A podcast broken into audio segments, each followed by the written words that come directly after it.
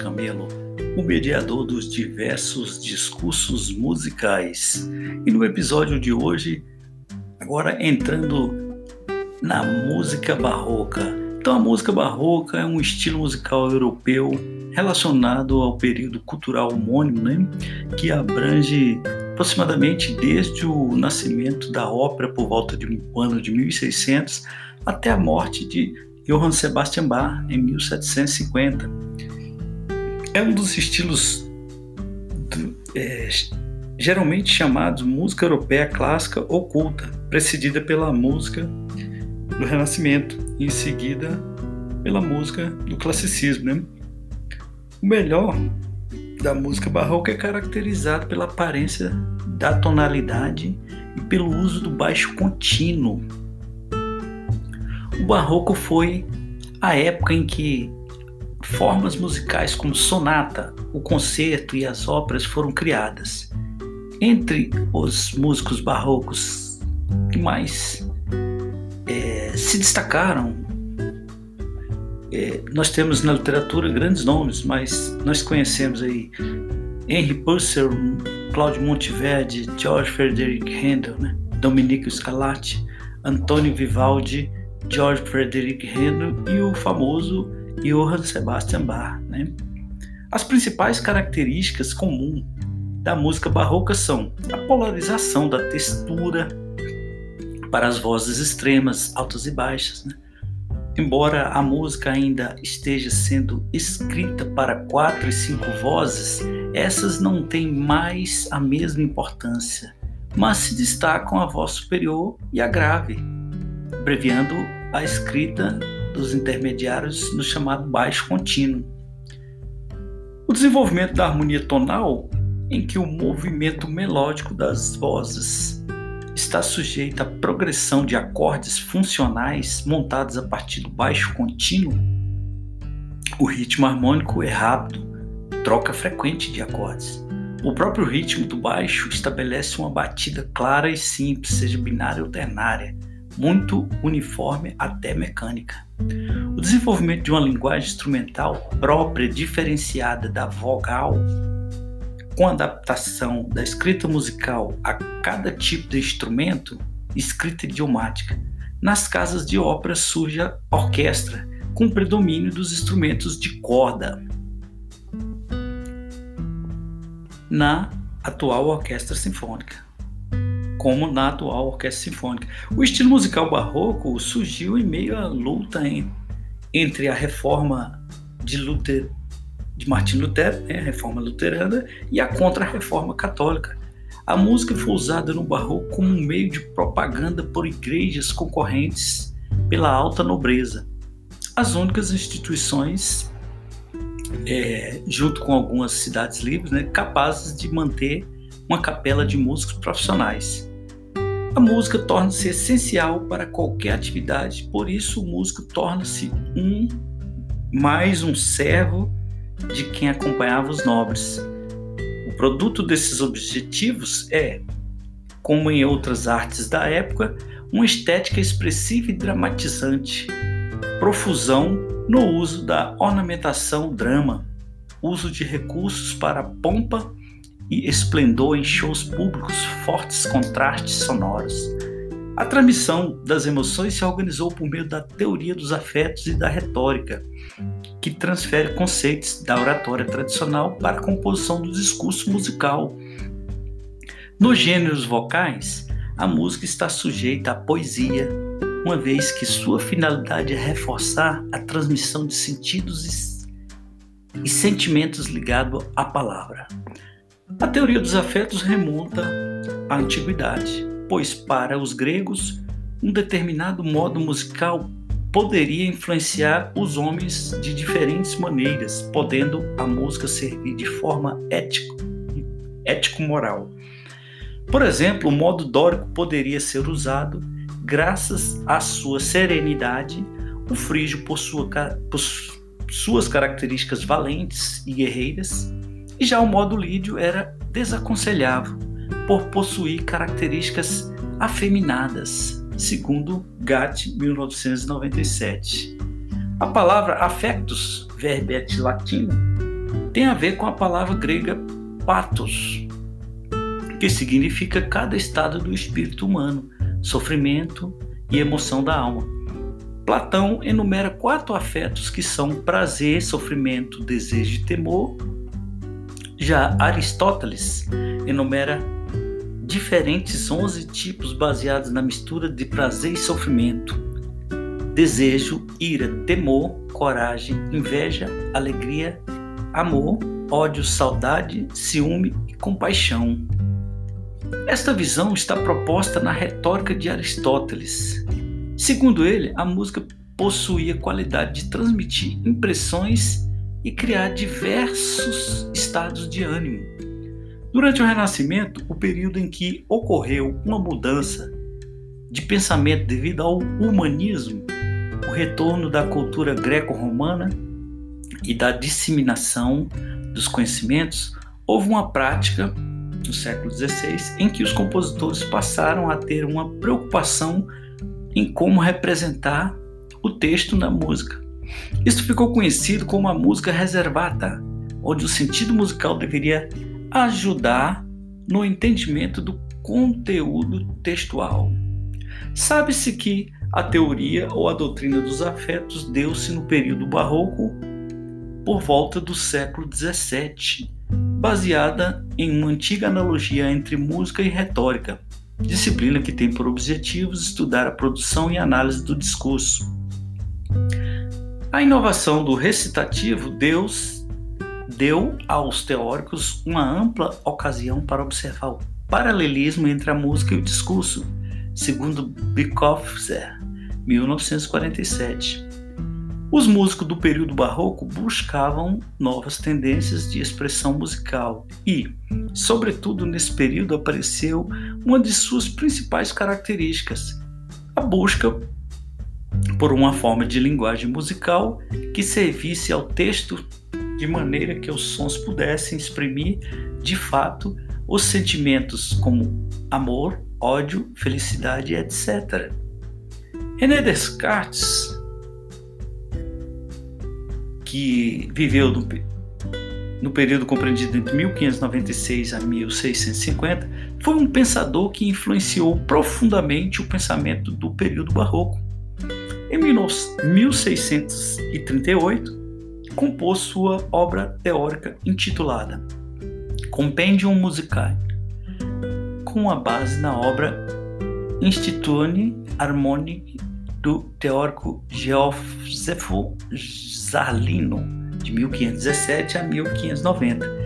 Ele trata da música pela razão, pela mensuração matemática da afinação dos modos, procura situar o intérprete e seu público como almas sentindo música. Na sua última obra, o Tratado das Paixões, o Tratado As Paixões da Alma, que foi publicado em 1649 na Holanda e na França para responder às perguntas da princesa Palatina, Descartes descreve vários estados emocionais e seu processo no corpo humano. Então, é, a palavra barroco é provavelmente de origem portuguesa, significando pérola ou joia de formato irregular. De início, era usada para designar um estilo de arquitetura e da arte do século XVII, caracterizado pelo emprego excessivo de ornamentos. Mais tarde, o termo passou a ser empregado pelos músicos para indicar o período da história da música que vai do aparecimento da ópera e do oratório até a morte de Johann Sebastian Bach.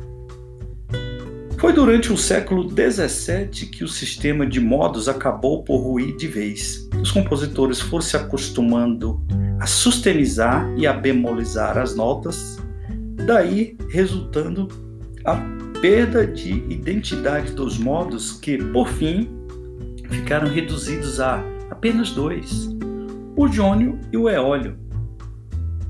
Daí se desenvolveu o sistema tonal maior-menor, sobre o qual a harmonia iria basear-se nos dois séculos seguintes.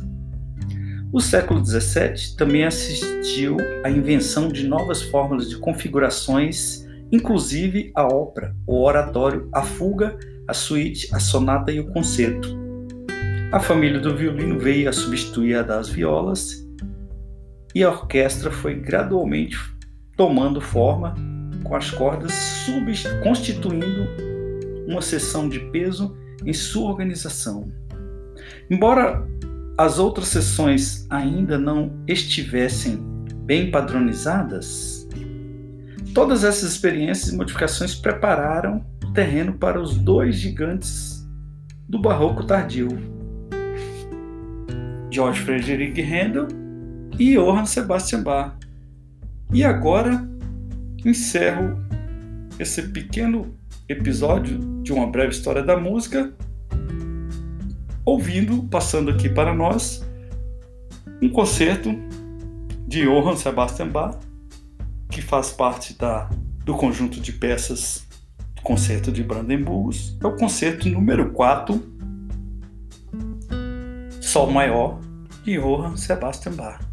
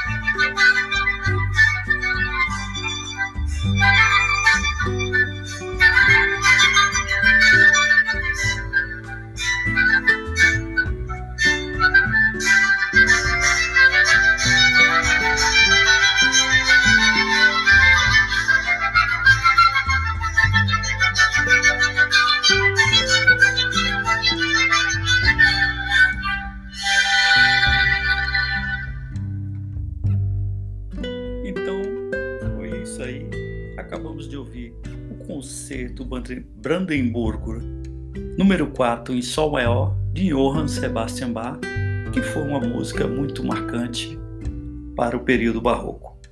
Ficamos por aqui, um forte abraço a todos e até o próximo episódio de uma breve história da música.